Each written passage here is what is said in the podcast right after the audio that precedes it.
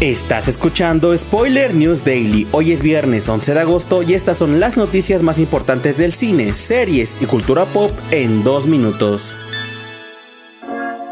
Netflix ha revelado el tráiler oficial de El Conde, la próxima película del director Pablo Larraín, quien hace unos años nos trajo la película de Spencer, con Kristen Stewart como la princesa Diana de Gales. El Conde es descrita como una sátira que retrata un universo en el que Augusto Pinochet es un vampiro de 250 años que, cansado de ser recordado como un ladrón, decide terminar con su vida. El elenco está compuesto por Jaime Badel, Gloria Monchmeyer, Alfredo Castro y Paula Loch Singer. La película debutará en algunos cines a partir del 7 de septiembre y llegará al catálogo de la plataforma de streaming el próximo 17 de septiembre.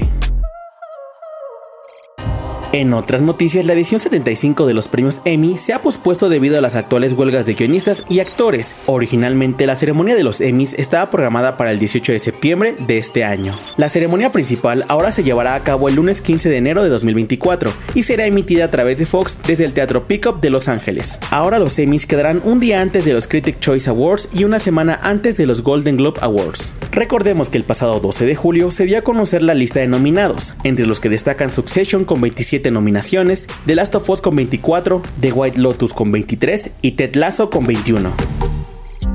Para cerrar, les contamos que durante la entrega de resultados del segundo trimestre del año, Bob Iger, actual director ejecutivo de Disney, declaró que la empresa seguirá los pasos de Netflix para poder evitar compartir las cuentas de sus plataformas de streaming, sumado a un posible aumento en el costo de sus membresías. Pero será hasta finales de año cuando tengamos más información sobre todos los cambios.